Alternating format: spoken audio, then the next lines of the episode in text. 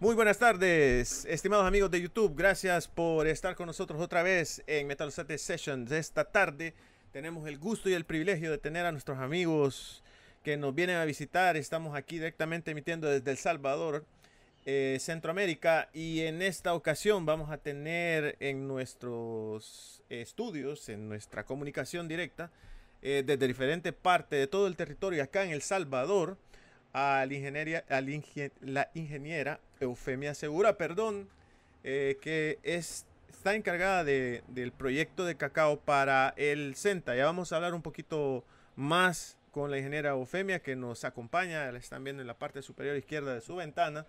Nos acompaña también el ingeniero César Barrientos, él es asesor para eh, la empresa Coagro El Salvador eh, ya tiene varios años, un gran aliado, gran amigo que comparte con nosotros las aventuras y desaventuras de Metalosate.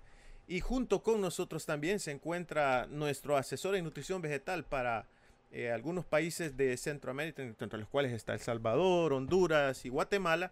Es el ingeniero, eh, perdón, Andrés García, que está con nosotros ahí. hola Andrés, y eh, desde acá, desde la cabina, pues su, su eh, conductor para esta tarde, soy Ricardo Novoa y trabajo en Bioagro junto con el proyecto también de Metalosate. Eh, pero a todos nuestros invitados vamos a empezar con algunas preguntas que hemos venido recolectando de algunos de nuestros productores de la región. nosotros, ¿cómo venimos trabajando? ¿Cuál es la dinámica? Venimos preguntando, vamos a visitar, pueden haber eh, visto algunos de nuestros videos en el canal de YouTube y van a encontrar eh, mucha información muy interesante. Hemos venido viendo cómo los suscriptores han ido creciendo. De hecho, si es primera vez que usted está ahí con nosotros, le puede dar like a nuestro, eh, a nuestro canal y sería pues muy valioso para ustedes. Si tienen comentarios, nos pueden visitar en nuestras diferentes plataformas. Entonces, pero a lo largo del tiempo, pues hemos venido desarrollando algunos proyectos, algunos, eh, algunos temas. Y el tema de hoy, pues es el tema de cacao. Y eh, hemos venido recolectando eh, a nivel de campo, haciendo algunas preguntas. Y hemos visto que algunas preguntas se repiten seguido. y hemos decidido, pues, llevar esta plática con nuestros invitados para que podamos desarrollar una plática amena, tranquila, pues muy segura para los que necesitan hacer preguntas. Nos pueden hacer las preguntas directamente desde el chat. Gracias eh, Brenda por estar ahí con nosotros esta, esta, esta tarde. Eh, y eh, pues bienvenidos a todos en participar y a estar ahí con nosotros. Entonces vamos a empezar con la ingeniera Segura.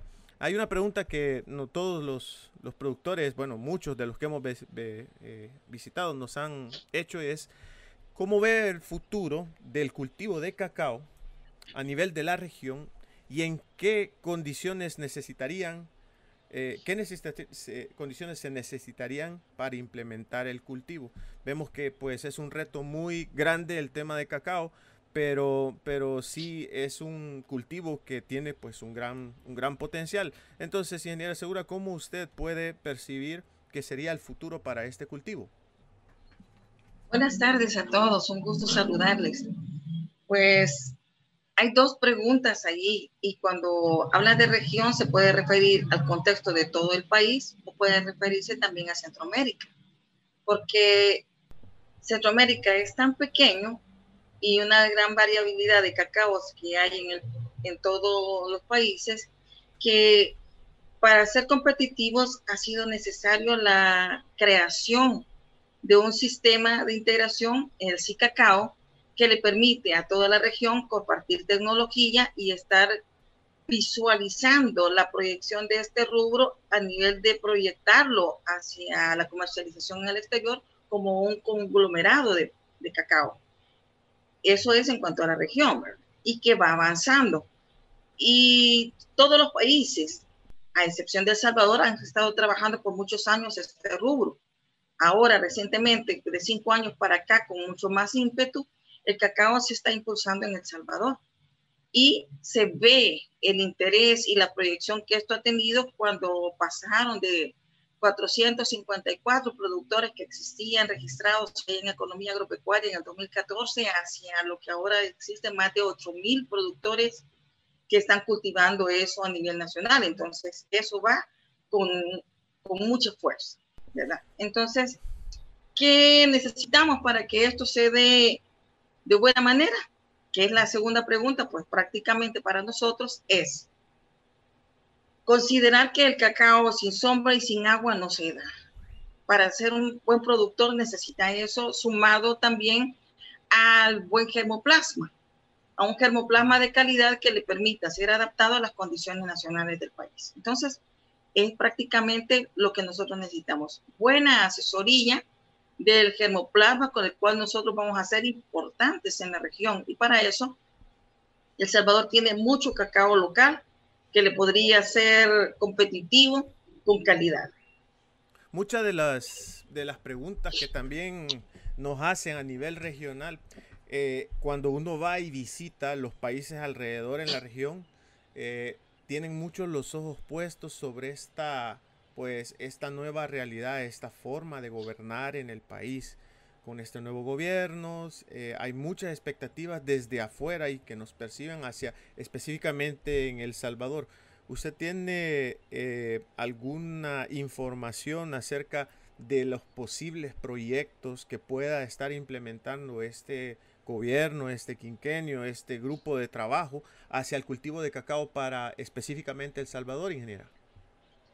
Fíjese que el plan Cucatlán lo dice clarito en sus líneas estratégicas de trabajo, donde aparecen los rubros que van a ser como importantes, aparece allí el café, la caña de azúcar y le sigue luego el cacao en su orden. Posteriormente están las frutas y las hortalizas. Entonces, cuando aparece como línea general, como un cultivo importante, relevante de las cadenas de valor, el cacao es porque están apuntándole, porque son resilientes ante el cambio climático. El cacao puede servir ante el impacto ambiental que vive el país. Entonces sí lo ha retomado el gobierno y sí se estaría implementando. De hecho, ahorita estamos en, la, en retomar las, las problemáticas que alrededor del cultivo se han dado de cara a atender la demanda a nivel de cooperativas y a nivel de asociaciones. Claro, claro.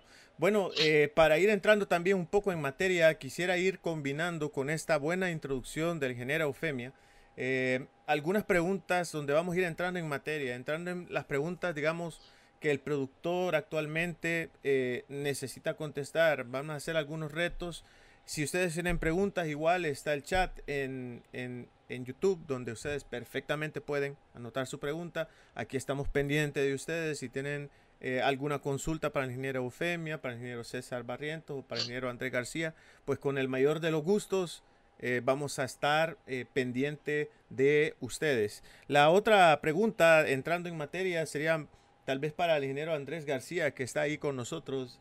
Andrés, nos preguntan por acá cuáles son los minerales que son más importantes para el cultivo de cacao. Imagino que es un poco más desde la perspectiva de la nutrición foliar como tal, desde el punto de vista metalosate, eh, desde el punto de vista absorción.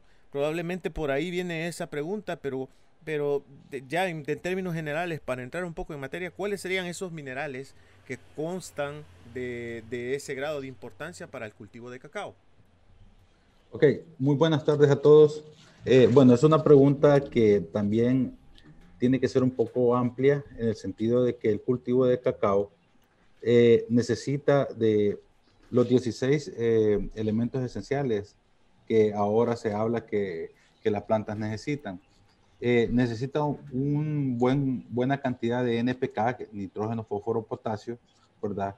De forma edáfica al suelo, y también ciertos microelementos que van a ayudar a la planta a poder tener un buen desarrollo de planta y si hablamos de eso, el elemento zinc es muy importante. Y nosotros en Metalosate siempre hacemos mucha eh, hincapié en utilizar eh, Metalosate zinc para estimular las hormonas de crecimiento como las auxinas en las primeras etapas de desarrollo de la planta. Esto va a hacer que la planta pueda tener un buen desarrollo de brotes, buen desarrollo radicular para que la planta también pueda hacer una buena absorción de nutrientes desde el suelo.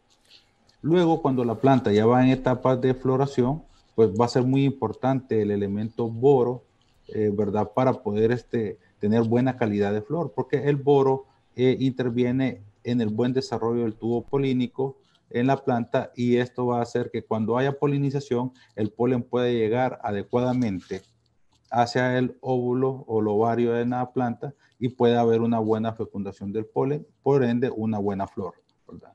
Posteriormente vamos a, ver que va a ser necesario mantener esa flor el mayor tiempo posible en la planta, porque en el cacao eh, se da un, un, fenómeno que más adelante se va a hablar de eso y que nos puede dar pérdida de frutos o de flores. Entonces es muy importante este tipo de elementos. Entonces el calcio en esa, en esa etapa va a ser muy fundamental. Entonces en la, en la empresa, el producto metalosate se han utilizado ya en ciertos ensayos que también se va a mencionar más adelante y han dado muy buenos resultados para poder tener eh, una muy buena calidad de flor, muy buena calidad de fruto y por ende esto va a llevar a que los agricultores tengan muy buena rentabilidad en sus cultivos.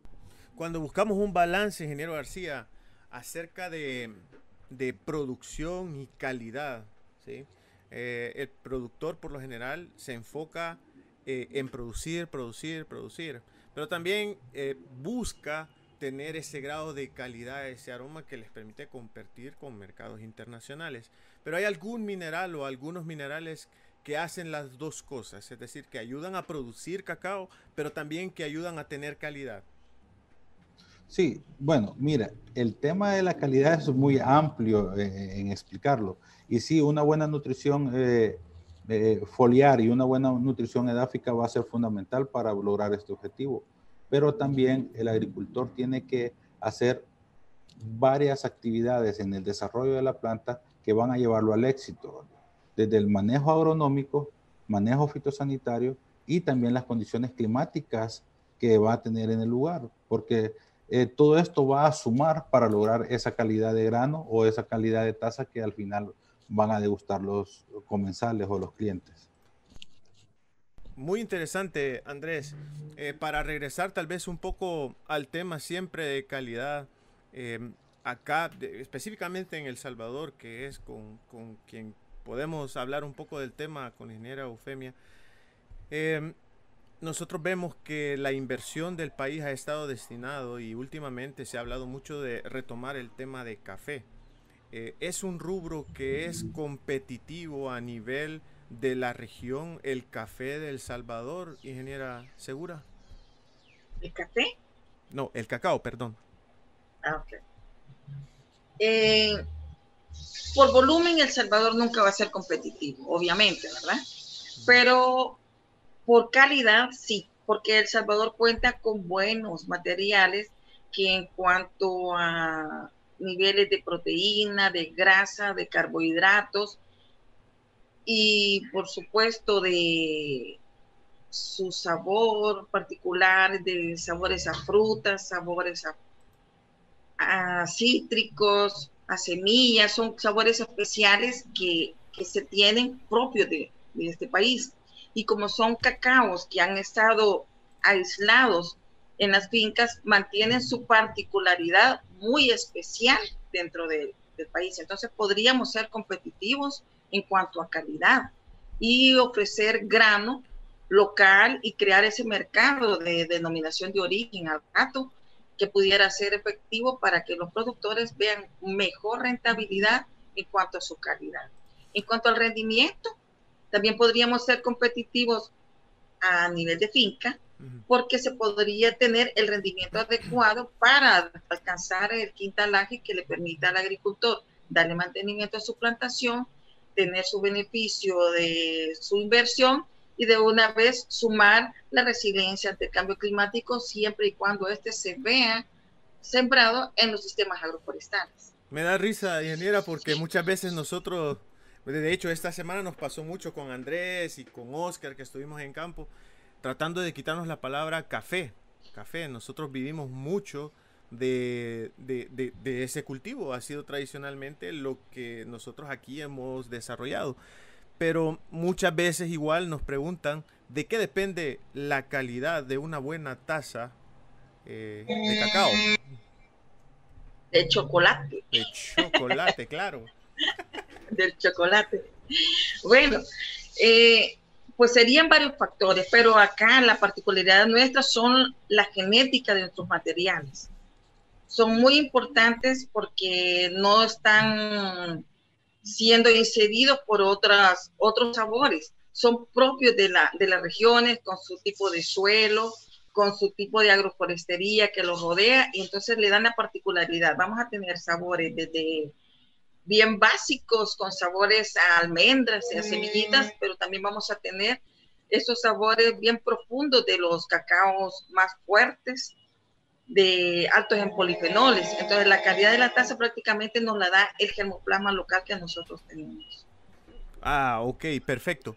Bueno, si está por ahí el ingeniero César Barrientos, eh, va una pregunta para usted, ingeniero Barrientos. ¿Sí? Quiero ver si está por ahí.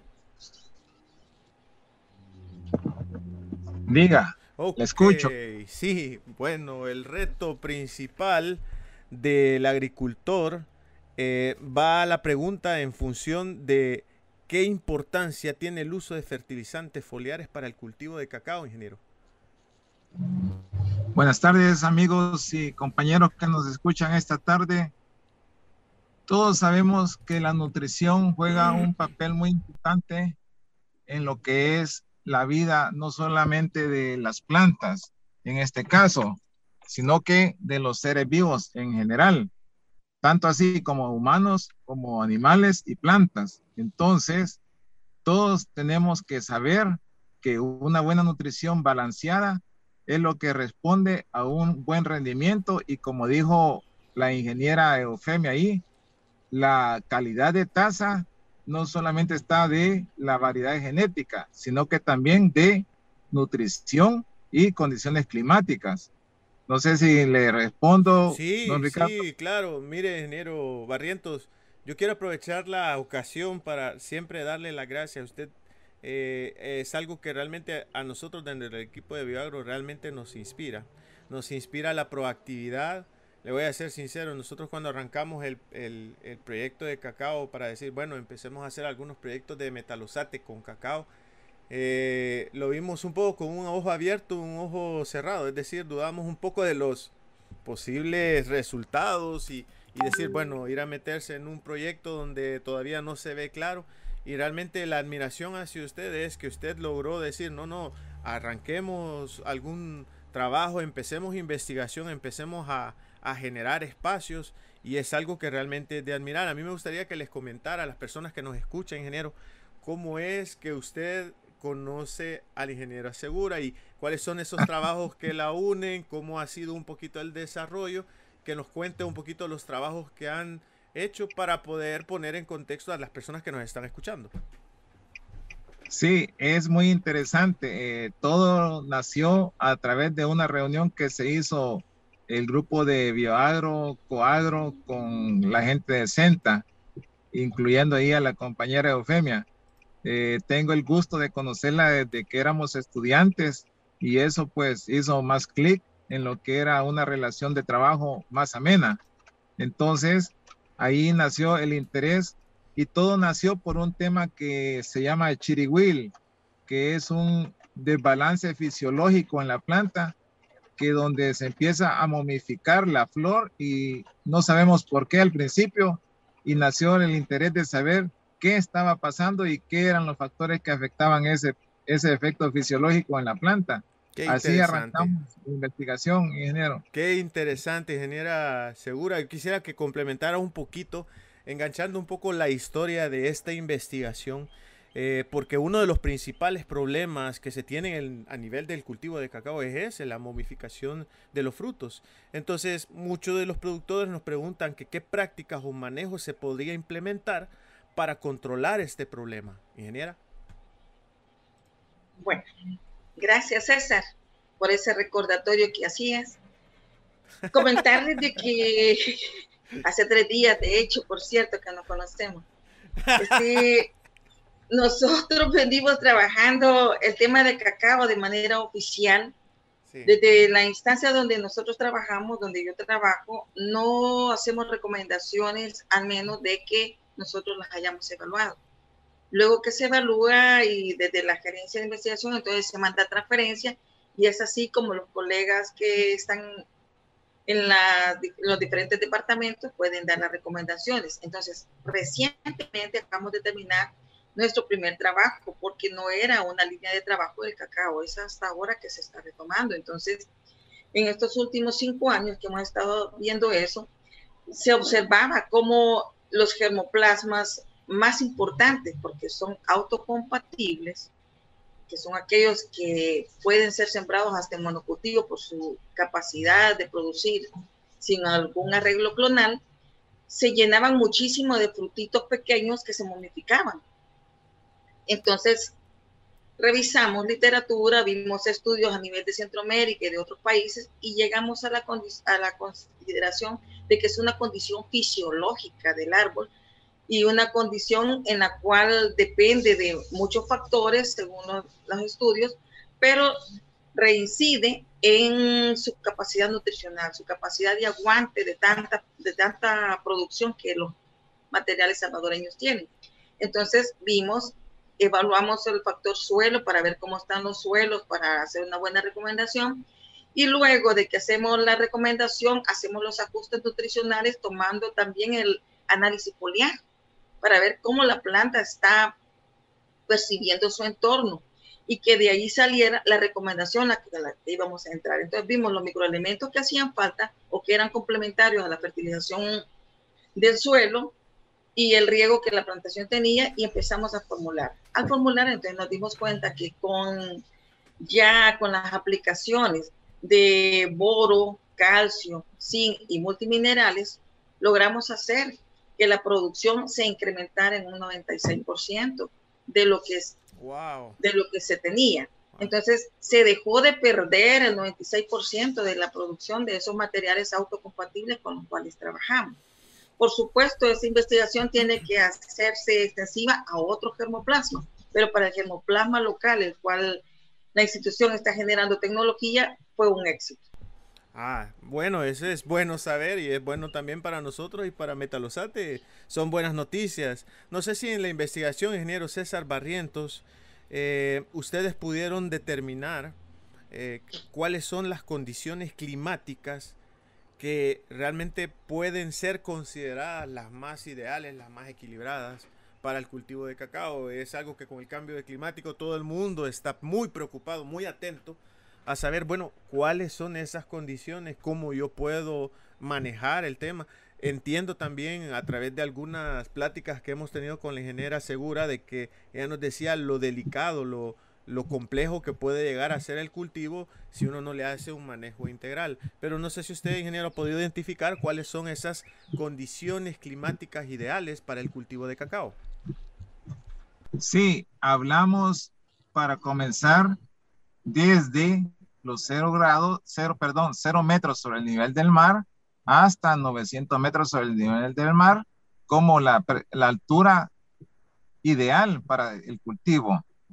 Luego hablamos de temperatura, que afecta mucho el desarrollo y producción. Entonces, en temperatura debería de ser entre 22 grados centígrados y 28 grados centígrados habiendo un diferencial no mayor de 9 grados centígrados para que no nos afecte la producción. Entonces, tenemos que temperaturas mayores de 38 grados centígrados y menores de 15 grados centígrados afectan el funcionamiento y productividad, ¿verdad?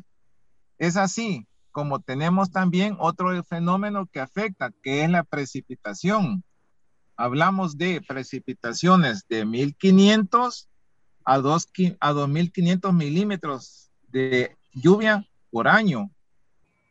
Fenómeno que sí podría ser en el país, pero con una distribución uniforme, algo que no sucede en nuestro país, porque tenemos prácticamente... ¿Se escucha? Sí, sí, se escucha. Sí, sí, claro. Entonces tenemos problemas porque aquí tenemos prácticamente seis meses secos y seis meses de lluvia. Por lo tanto, necesitamos un sistema de riego y es algo que eh, la ingeniera segura, ella tiene, por decirlo así, ya listo en el sistema de riego de, su plantación, porque ahí teníamos eh, sistema de riego por goteo que nos ayudaba a, a mantener esa flor en la época seca. También tenemos el tema de humedad relativa. La humedad relativa debe de ser un 80%. Es algo que en nuestro país sí se puede dar muy bien. Y hay un fenómeno también que no muchos toman en cuenta, como es el viento. Cuando son eh, plantaciones como monocultivo, necesitamos hacer cortina rompeviento, porque si no, el viento también afecta la producción.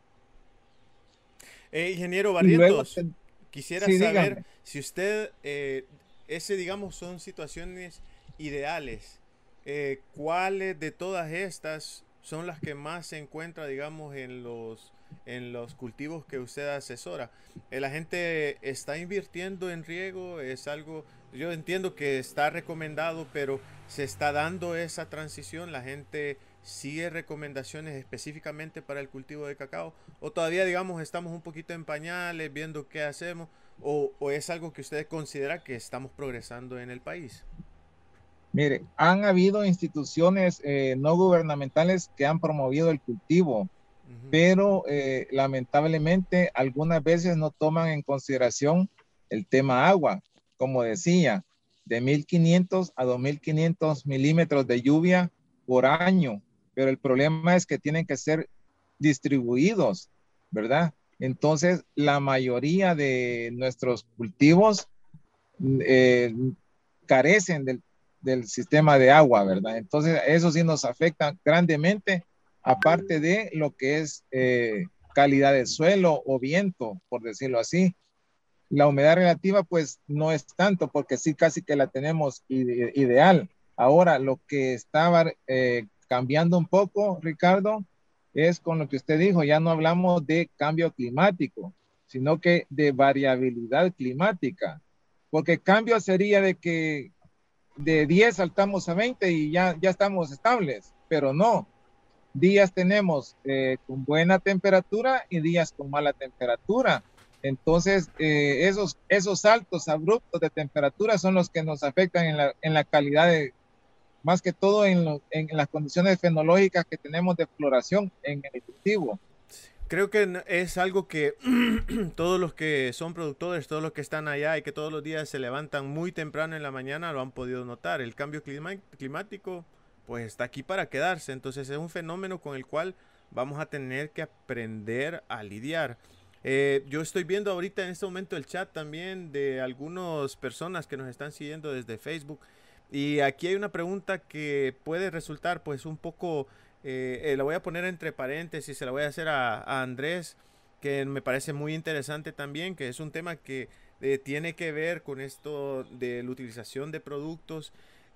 y quisieran saber, Andrés, si cuál es la importancia específicamente del tema de metales pesados cómo el contenido eh, de metales pesados se puede identificar en productos como metalosate y cómo este puede influir directamente en el cultivo de cacao.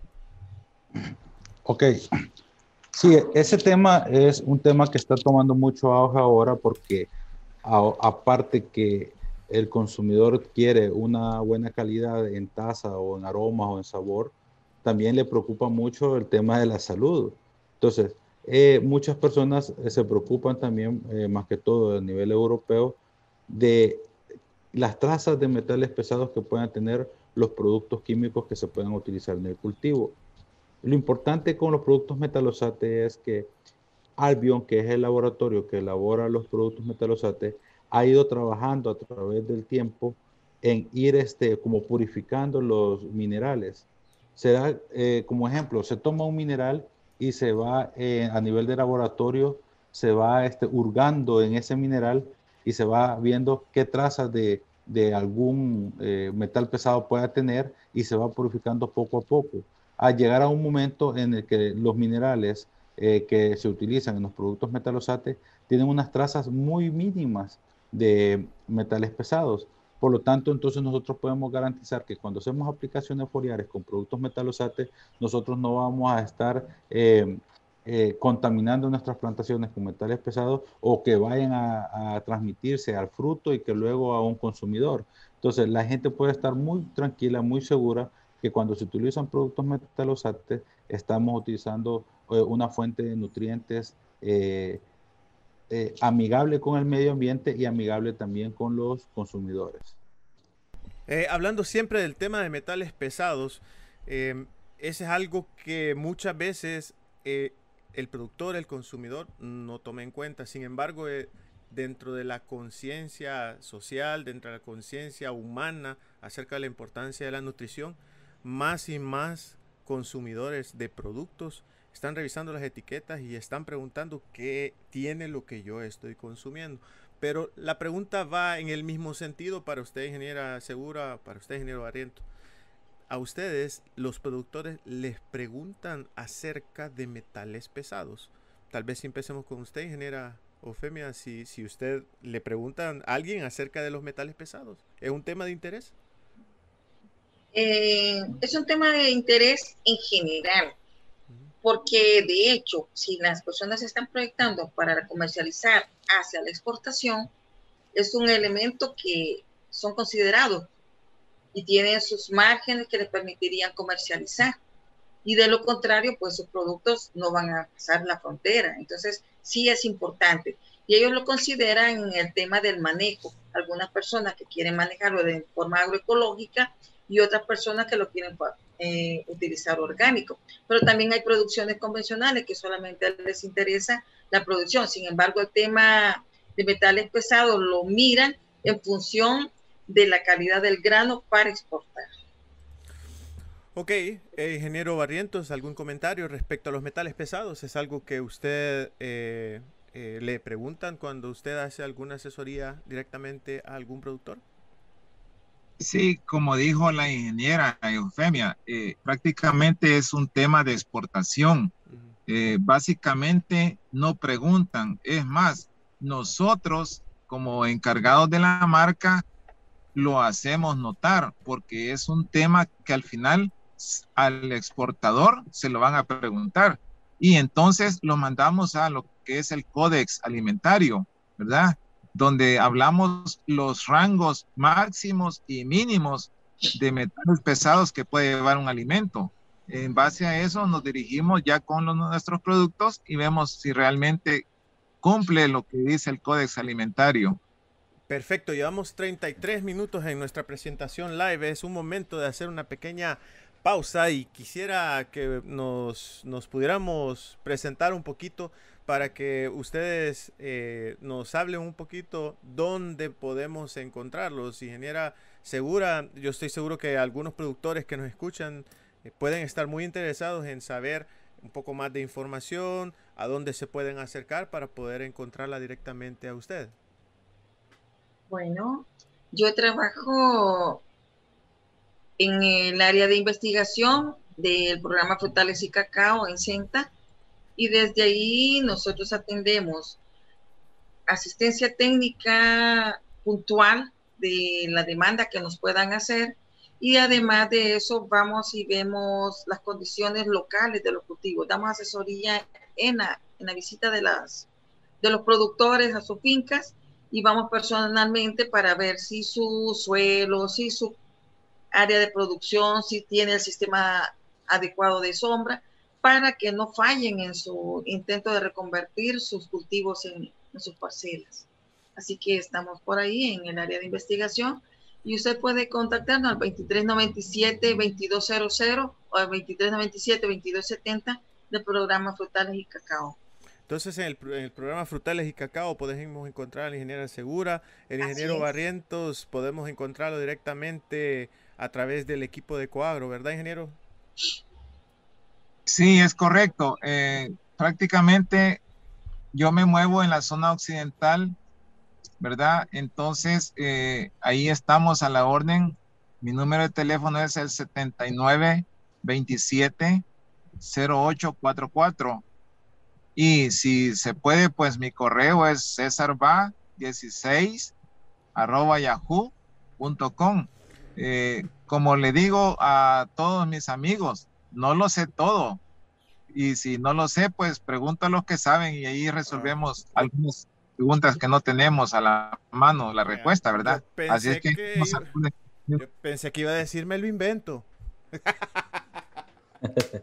no, no, no, no, no, ingeniero Barrientos, una excelente persona.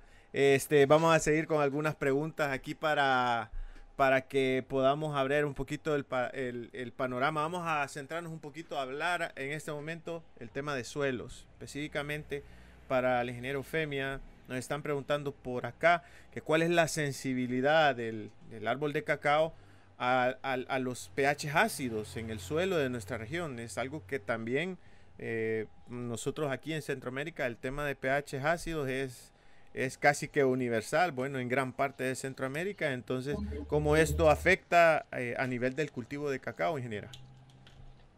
Vea que ese es un tema muy, muy polémico, porque la variabilidad de los pH en nuestros suelos cambia de una propiedad a otra, pues, y aún dentro de la misma parcela. Entonces, eso nos tiene que dar la pauta de que nuestros muestreos tienen que ser puntuales. Nuestro muestreo de suelo tiene que ser puntual para saber qué es lo que yo tengo en mi parcela.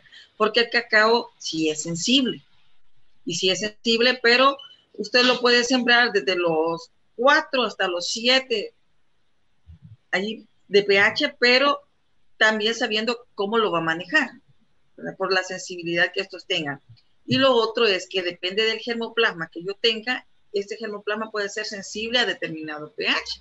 Entonces, eso depende de lo que nosotros tengamos. Los materiales eh, locales, los que nosotros llamamos criollos, tienen su rango.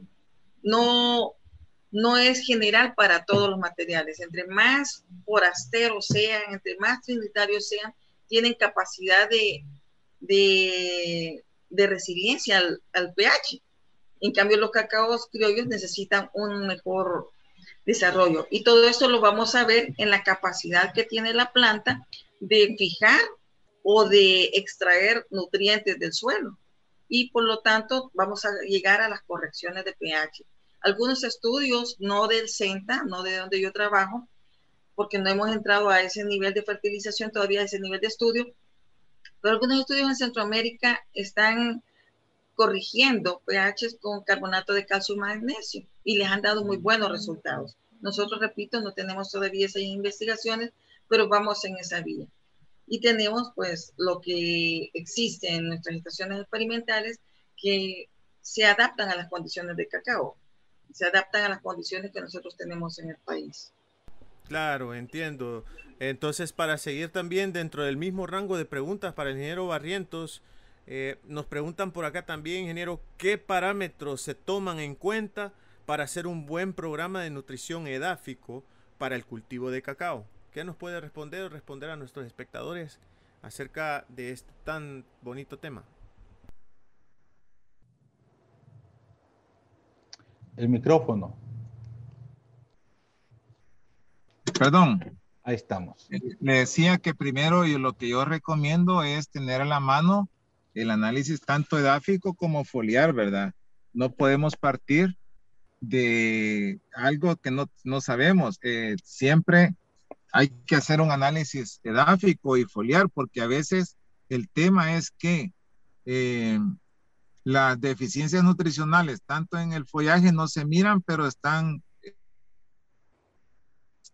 y por supuesto, para hacer ese análisis de suelo, contar también con un análisis nematológico o fitosanitario, tanto de plagas y nematodos y hongos en el suelo, porque a veces pueda que estén los nutrientes, pero no tenemos raíces en la planta que sean absorbentes de los nutrientes, entonces tenemos ese problema. Partiendo de eso, yo les digo que necesitamos para, eh, tenemos un ejemplo que los suelos arcillosos son un enemigo número uno de los, de los, del cultivo del cacao, pero no, no todos, porque a veces generalizamos. Entonces tenemos que son los suelos arcillosos grises o amarillos, no así los suelos arcillosos rojos o negros, que tienen un alto contenido de materia orgánica, ¿verdad? Y para algo también eh, yo les recomiendo que tengan por lo menos dentro de su análisis nutricional de NPK 453 kilos de nitrógeno, 115 kilos de fósforo y 788 kilos de potasio. Si se fijan, es más potasio que nitrógeno y fósforo, que son necesarios tanto para la fertilidad en sí de la planta como para mejorar lo que es cosecha y calidad de fruta. Hasta ahí. Entonces los datos son bastante específicos a nivel eh, edáficos. Hay, eh, quisiera saber, esas recomendaciones, ingeniero Barrientos, son recomendaciones generales. Eh, entiendo que el tema de análisis de suelos es muy importante, el análisis foliar es muy importante, pero son generales en el sentido de que existen diferentes variabilidades. Es bastante la diferencia entre, por ejemplo, aquí, Guatemala, Honduras, Nicaragua. Varía bastante. Claro que sí. Eh, yo, por ejemplo, esos datos se los presenté para 1100 plantas por hectárea. Eso es los, los datos que extrae una planta, eh, una hectárea de nitrógeno, fósforo y potasio.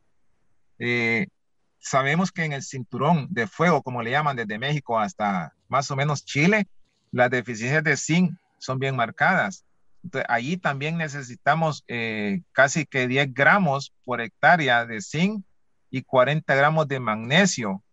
Entonces, eh, la fertilización edáfica no significa que solo vamos a poner NPK, sino que también oligoelementos y microelementos, como ya hablamos de magnesio y zinc. Y tomar en cuenta las relaciones que tenemos, por ejemplo, del calcio con magnesio, que es uno a uno, y así otros minerales eh, que son siempre importantes, pero en menor cantidad. Muy bien, muchas gracias. Vamos a continuar con una pregunta para, el ingeniero García. Eh, dentro del mismo parámetro, mundo de los minerales, hablamos un poquito de suelo, hablamos un poquito de pH, incluso empezamos hablando un poquito de recomendaciones de minerales específicos como tal, pero eh, ingeniero García, ¿cuál podrían ser las recomendaciones para un productor pequeño de cacao que quiere mejorar su calidad? Me imagino que hay algunos espectadores ahí que, que tal vez pues quisieran algunas recomendaciones tal vez un poco más específicas, puntuales y pues los productores en todo sentido pues eh, que necesitan pues de nuestro apoyo eh, ¿qué, le podríamos contestar a este amigo agricultor que nos está preguntando acerca de cómo puede él mejorar su calidad? Ok, bueno, eh, tanto la ingeniera eh, Eufemia como César Barrientos, ellos han mencionado mucho el tema de la importancia de, hacer análisis de suelo y análisis foliares. normalmente nuestros agricultores comenzamos al revés empezamos a hacer los cultivos y luego queremos ir resolviendo los problemas que nos van surgiendo. Pero eh, establecer cultivos agrícolas o en este caso cacao, eh, tiene que ser como cuando nosotros vamos al médico y queremos saber qué problema tenemos, ellos no nos van a dar eh, el medicamento de un solo para podernos sanar, sino que ellos van a hacer una investigación o de ver qué es lo que yo tengo para poderme recomendar. Entonces, eh, eh, una de las recomendaciones y lo que nosotros también andamos eh, recordándole todo el tiempo a los agricultores es que tienen que comenzar ellos con un buen análisis de suelo y foliar para que ellos tengan una radiografía de cómo está su suelo donde van a hacer este algún cultivo. Análisis de suelo para saber cómo está el suelo con nutrientes. Cuando ya está establecido el cultivo, análisis foliares para ver si esos nutrientes que están en el suelo, la planta los está aprovechando adecuadamente. Luego eso también tiene que ir acompañado de un eh, plan fitosanitario para garantizar que hay un buen control de plagas y enfermedades en el cultivo, ya que una planta enferma no va a poder aprovechar los nutrientes adecuadamente. Después de eso también tiene que tener muy pendiente el tema del agua, como ya lo mencionaban los compañeros anteriormente. Necesitamos nosotros que en época de verano el cultivo tenga muy buena cantidad de agua para que pueda desarrollarse adecuadamente. Y luego también hay otro tema importante que son las podas. En todo cultivo, si nosotros queremos tener eh, buena producción, tenemos que realizar podas. Pero en el tema de cacao, la poda es un poco diferente en otros cultivos nosotros vamos a generar materiales vegetativos nuevos donde vamos a tener este, producción eh, de, algún fruto. Pero en el caso de cacao, el cacao se da en las ramas, eh, en las ramas del, del, árbol. Entonces nosotros tenemos que hacer una poda que no va a dejar muy descubierto el árbol, que va a afectar las yemas o las flores eh, con el tema de sol para el cultivo. Entonces hay que ir haciendo una serie de actividades programadas de ser posible en cada etapa fenológica del cultivo. Si nosotros vamos llevando paso a paso estas recomendaciones, lo, más seguro es que vamos a tener un buen cultivo, ¿verdad? Y vamos a tener muy buenos rendimientos en cosecha. Qué bueno, ingeniero García, que, me, que nos está hablando un poquito acerca de la poda. De hecho, aquí tengo pues unas dos preguntas que van juntitas para el ingeniero Segura, que estoy seguro que va, eh, la voy a agarrar un poquito de, sorpresa, pero eh, son preguntas que muchas veces el, el productor también eh, necesita, necesita aclarar. El área, el área es pequeña, el área es grande, el área es mediana, pero la distribución de, de las plantas, el distanciamiento, son temas que son muy recurrentes, el manejo eh, de la sombra, la poda. Y estas dos preguntas van casi de la mano y en seguimiento a lo que veníamos hablando justamente con el ingeniero García acerca eh, de la poda. La primera dice que si es recomendable tener diferentes variedades de cacao en una misma área. Muy interesante la pregunta y amarrado a esto también compartirle la otra pregunta que dice eh, justamente el tipo de poda que se debería de implementar comúnmente a nivel de cacao. Eh, vamos a ver si las dos pueden ir eh, amarraditas para que darle el espacio suficiente, ingeniera segura, para que usted pueda desarrollarnos un poquito estos dos temas. Listo. Pues vea, es importante tener diferentes variedades de cacao, sobre todo cuando son materiales que no conocemos cómo ha sido su comportamiento. Y además, porque como son germoplasmas que están regados y han sido sembrados por semilla, no, no han sido clonados, entonces eso necesita la intervención de diferentes polinizadores, de tal manera de que estos puedan crear la producción en los árboles que están en sus alrededores. Entonces sí se necesita y se debería de tener diferentes y para disminuir el riesgo de que algún material pueda ser susceptible a alguna enfermedad y que toda su plantación se pierda.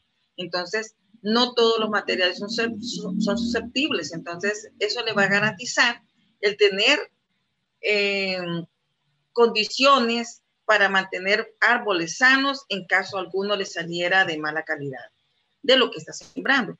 Pero en su mayoría de las personas que ya tienen sus plantaciones en producción saben perfectamente cuáles le producen y cuáles no. Y como es una polinización cruzada, todo el mundo tiene diferentes, no variedades, sino que eh, genotipos en su parcela. Si tiene 777 árboles sembrados por semillas, son 777 árboles diferentes que tiene ahí. ¿verdad? Si ya son clonales, entonces ellos o bien tienen un arreglo clonal, que saben qué es lo que han sembrado por surcos, o los han sembrado a la deriva, pero tienen diferentes materiales. Entonces, siempre se da eso y conviene, repito, tener variabilidad genética para seguridad de su plantación. La otra pregunta es con respecto a la poda. Y las podas en las plantaciones a la edad de los cultivos, como estamos ahorita, es de que estamos entrando de etapa de producción en su mayoría de, de 4 a 5 años, entonces nosotros nos surge formar el árbol productor. Ya sabemos si florea, ya sabemos qué va a producir, pero entonces yo necesito garantizar el rendimiento que yo esperaría. Para eso se debe de hacer, unido a la conversación de Andrés y de César, la debida fertilización. Ya sabemos lo que extrae el árbol, ya sabemos de los análisis de suelo y yo ya sé que si yo me proyecto con una buena poda, al inicio yo tengo que empezar fertilizando y luego podando. Esa es la primera acción. A los 15 días de la primera fertilización yo podo y esa poda va orientada a la formación del árbol. Quiere decir que si mis árboles se han disparado de altura y superan los tres metros, yo tengo que bajarles. Y tengo que bajarles por dos cosas. Uno, porque me va a facilitar la cosecha y dos, porque voy a ir eh, desarrollando el área de ventilación sobre los tres metros de altura para que la ventilación me permita movilizar polen, mover polinizadores, cambiar temperatura y refrescar las áreas de producción. Entonces yo tengo que bajar. Esa es la primera poda que se hace en, la parcela y eso le estoy hablando al inicio de la época lluviosa. Luego a los tres meses yo voy a hacer una segunda poda. En esta poda, yo ya le bajé a altura, ya puedo manejar todos aquellos rebrotes o chupones que le llamamos de abajo hacia arriba, permitiendo dejar un área de sombría en la parte superior, pero dejando descubierto todo el área productiva, lo que decía Andrés, dejando descubierta aquella, todo el tallo desde desde el suelo hasta donde terminan las ramas gruesas. Toda esa área tiene que quedar limpia para que ahí se desarrollen las flores y allí se pueda ver el efecto de la poda que yo di. Yo que no soy ingeniero directamente y que los veo visitar a los productores, veo que muchos de ellos no les gusta hacer poda o le temen a eso. Usted, no sé, yo, es una pregunta tal vez así inocente, pero uno le debería de tener miedo a la poda. Mm, no, en este caso, porque resulta que el cacao, si no se poda, no nos produce bien. Ah y no nos produce bien porque esta segunda poda que estábamos hablando nos permite airear el centro y ventilar el centro, que es el área de producción. Si yo lo dejo poblado de chupones y de hojas viejas y de todo lo que me afecta, genero demasiada humedad. Y esa temperatura y esa ventilación que yo necesito para que la flor sea productiva, la pierdo. Entonces, la poda es de rigor que hay que hacerla. y con las hojas nuevas que me generaron la primera poda, yo estoy alimentando la fotosíntesis o el nivel de desarrollo de la planta. Y es con las hojas nuevas, no con todas esas hojas muy verdes que tenemos, con las que yo voy a alimentar la producción de esos frutos. Hay literatura que nos dice que necesito 10 hojas nuevas por cada fruto que yo quiera producir, imagínense. Entonces, me está diciendo que obligadamente tengo que podar. Y luego voy a llegar a la tercera poda, que ya es preparar el árbol ya para la cosecha y dejarlo listo para el siguiente periodo. Que eso me está sucediendo tres meses después. Le hablo de ya por noviembre, diciembre, donde para nosotros, en nuestras condiciones, nosotros solo vamos a dejar abiertas las calles. Vamos a hacer esa tercera poda para separar. Yo tengo esas 1111 plantas por hectárea, estoy hablando de 3 por 3 entonces yo sé que mi árbol no tiene que consumirme 1.5 metros para cada lado, es todo su, su derecho de área. Entonces cuando empiezan a cruzarse las ramas, yo necesito podar. Y es ese momento cuando yo podo y dejo la calle abierta para movilización siempre del corredor del aire y que me ventile y me circule el aire por el lado de abajo y también por el lado de arriba la penetración de luz. porque cuando el árbol empieza a ser productivo, ya ese 40, 50, 60% de sombra con el que yo los venía manejando, tengo que bajarlo. Sí, sí, claro. Porque ya el árbol me demanda un poquito más de calor. Bueno, le voy a dar un poquito de pausa, ingeniera Segura, porque yo creo que ya la muchas muchas preguntas muy interesantes, las respuestas, temas que todavía podemos desarrollar ampliamente. Voy a cerrar con dos preguntas, una para el ingeniero García que dice, que con qué otros cultivos se puede asociar la siembra de cacao, ingeniero García. ¿Qué nos puede comentar al respecto? Bueno, es el cultivo de cacao eh, es un cultivo noble, por así decirlo, el cual puede ser este, eh, diversificado con otros cultivos. Eh, algunos proyectos ONG, como mencionaba César en algún momento, ellos cuando establecieron el, programa o el proyecto de sembrar cacao, también iba acompañado sobre un programa de, de sembrar algún tipo de cultivo menor eh, mientras la planta vaya en desarrollo para aprovechar el área eh, o, o, las manzanas que se establecían con, con el cultivo. Entonces, se puede, en, en primeras etapas, se puede, se puede, implementar algún tipo de hortaliza que no vaya a dañar ni vaya a competir con el cultivo, y luego, eh, cuando ya la planta ya eh, lleva un buen tamaño, ya va superando el metro o dos metros de altura, eh, en muchos lugares lo que hacen es hacer asocios con algún tipo de musácea, también podría ser, algunos otros productores lo pueden este, asociar con algún tipo de árbol maderable de muy, de, muy buena calidad, ¿verdad? También se pueden este, intercalar, alguna gente siembra ingas, que son eh, plantas leguminosas que fijan nitrógeno al suelo. Y otra gente lo ha asociado también en cultivos de café. Eh, como mencionábamos al inicio, eh, en algunas zonas el tema de café va un poco en declive y en las zonas bajas donde habían cafetales de bajío, pueden ser muy buena opción para poder hacer algún tipo de, de, asocio con el cultivo de cacao, ¿verdad? Ya que eh, las zonas de bajío son muy buenas o adecuadas para el, cultivo de cacao. Claro, gracias, ingeniero eh, García.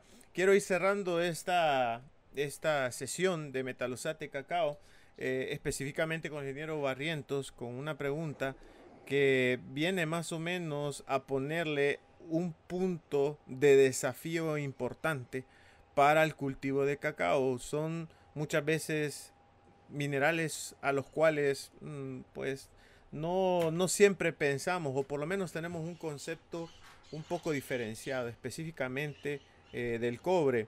Eh, y le digo esto porque nos piden, nos preguntan qué nos sugieren, por ejemplo, para manejar el control de hongos en cacao, que es un problema Mm, pues severo. Veo que el tema de, por ejemplo, mm, humedad eh, es muy relevante para el cultivo y, asociado a eso nos preguntan, ¿funciona aplicar metalosate?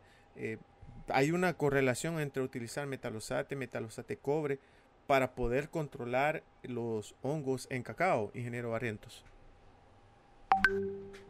Solo para amarrar esta pregunta, que no tienen nada que ver con lo anterior, pero sí son muy relacionadas, es eh, que en el país, Ricardo, se manejan sistemas agroforestales, ¿verdad? Lo que usted dijo, asocios. Eh, en otros países lo manejan como monocultivo, entonces las podas son diferentes, ¿verdad? Para terminar eso. Ahora sí, entrando al tema de nutrición, eh, muchas veces de zonas marginales donde hubo café y se abandonó por el tema de precios y se eh, embarcaron en el tema cacao como asocio. En ese caso hay personas que solo aplican nitrógeno. Entonces, como un dato para las personas que nos están escuchando, las altas cantidades de nitrógeno afectan la producción de flores, mazorca y raíces. Igual el fósforo. La no aplicación de fósforo resistencia a enfermedades y a, las sequías, ¿verdad? Entonces, hay que aplicar fósforo para tener resistencia a enfermedades y sequías. Y potasio, floración y desarrollo de mazorca. Ahora, entrando a microelementos, tenemos microelementos como calcio, magnesio, azufre, hierro y cobre, que son muy importantes. Eh, se dice que aquí, por, las variedades que se manejan, no hay monilia, que es la enfermedad más devastante en cacao. Y ahí la ingeniera Eufemia nos puede ayudar en eso. Pero sí, cobre se ha visto que aplicado por varias eh, veces durante el ciclo de cultivo, nos ha ayudado mucho a lo que es a reducir el efecto del chirigüil. Eso sería lo que le puedo decir, eh, Ricardo. Y sí, eh, cobre eh, aplicado nutricionalmente sí nos ayuda a reducir el espectro de enfermedades dentro de, no solo de cacao, sino que de muchos cultivos. Bueno, muchas gracias a, a, ustedes, nuestros invitados. Antes de salir de nuestra transmisión, que exactamente en este momento lleva una hora, me gustaría, ingeniero Barrientos, que ya que hablamos con la ingeniera Segura y que ya eh, podemos eh, eh, identificar dónde la podemos encontrar en el CENTA, en el Departamento de Investigación, como veníamos diciendo. Andrés García, que está con nosotros en Bioagro, gran aliado Metalosate, fiel conocedor, que le vibra el corazón y que le circula por la vena una, una gota de sangre Metalosate verde Entonces me gustaría que también usted, ingeniero Barrientos, nos dijera, que nos hablara un poquito acerca de nuestros amigos de Coagro, Comercial Agropecuaria en El Salvador, donde podemos encontrar los productos, eh, cómo nos comunicamos con ustedes. Tienen una página web muy bonita, se pueden inscribir también a Facebook y decirles pues amigos que esta transmisión es gracias a la ayuda justamente de los amigos de Coagro, de los amigos del CENTA y de y de Bioagro, pues, pero tal vez Ingeniero Barriento puede cerrar dándonos un poquito ahí el comercial de comercial agropecuaria aquí en El Salvador directamente. Y el micrófono, por favor, ingeniero. Sí, le decía que para los amigos del Salvador, porque me imagino que hay de otros países, pues nosotros estamos ubicados básicamente en la oficina central en Salvador del Mundo, sobre la 67 Avenida Sur, número 142, en Colonia Escalón, ¿verdad? Y pues el teléfono es el 22 98 51 11. Tenemos también como las tecnologías de información y comunicación de este tiempo, estamos en las páginas web de Facebook, de Instagram, estamos también en la línea de eh, YouTube, ahí nos pueden encontrar como cuadro.com y pues ahí estamos a la orden. Nada más. Perfecto, muchas gracias ingenieros. Eh, ha sido un gusto en esta transmisión. Queremos invitarlos a que se inscriban, se suscriban a nuestro canal. Si tienen preguntas acerca de Metalosate, acerca del cultivo de cacao, eh, eh, pues va a ser un gusto encontrarlos. A la persona que nos está escribiendo, el ingeniero eh, Manuel Martínez que nos pregunta dónde en República Dominicana eh, nos pueden encontrar. Facilito, facilito. En J.A. García, señor. Sí, J.A. García en Santiago de los Caballeros. Dígale que le manda su amigo Ricardo Novoa al ingeniero Arismendi García. Entonces, muy fácil. Eh, J.A. García, perfectamente lo puede encontrar en internet. Y eso es todo, damas y caballeros. Es un gusto y un placer tenerlos. Espero verlos muy pronto. Vamos a tener un par de eventos muy pronto. Anótenlo por favor. Nosotros vamos a tener un congreso, un seminario de un mes durante todo el mes de junio eh, hablando de aguacates. Si no saben dónde está ese sitio, www.viorolat.com Plecas Seminario Aguacate 2021. Se inscriben, los esperamos. Va a ser todo el mes. A los 100 primeros participantes les vamos a entregar un diploma. Están más que cordialmente bienvenidos. Ha sido un gusto que nos hayan acompañado esta tarde. Dios me los bendiga y los vemos pronto. Saludos. Gracias a todos. Adiós. Saludos. Muchas gracias a todos. Cuídense. Saludos.